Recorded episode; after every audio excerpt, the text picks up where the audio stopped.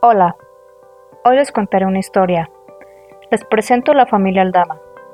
Él es don Jesús, dueño de una empresa de fabricación de calzado, esposo leal y padre de tres hijos talentosos.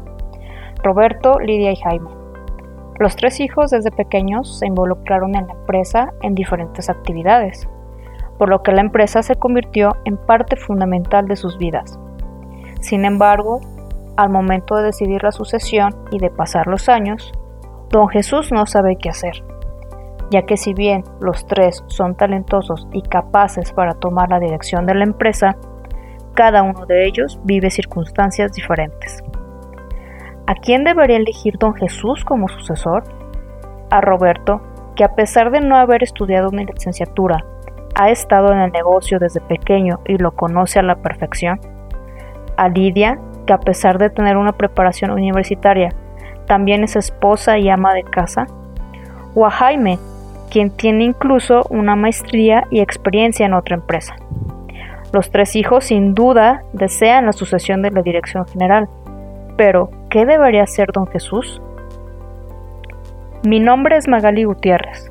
Soy consultora de empresas familiares y gobierno corporativo en Grand Thornton, México, y te invito a escuchar Vivencias de una empresa familiar, donde hablaremos todo acerca de sus dilemas y dramas, pero también de todas sus bondades y ventajas. ¿Por qué hay tantas empresas familiares que mueren al pasar a la siguiente generación? Pero también porque hay otras que logran ser tan exitosas. Aquí encontrarás la respuesta a estas y muchas más preguntas. Si formas parte de una empresa familiar, ya sea que seas dueño o fundador, eres miembro de la siguiente generación, un colaborador o incluso profesionista que asesora este tipo de empresas, estás en el lugar correcto.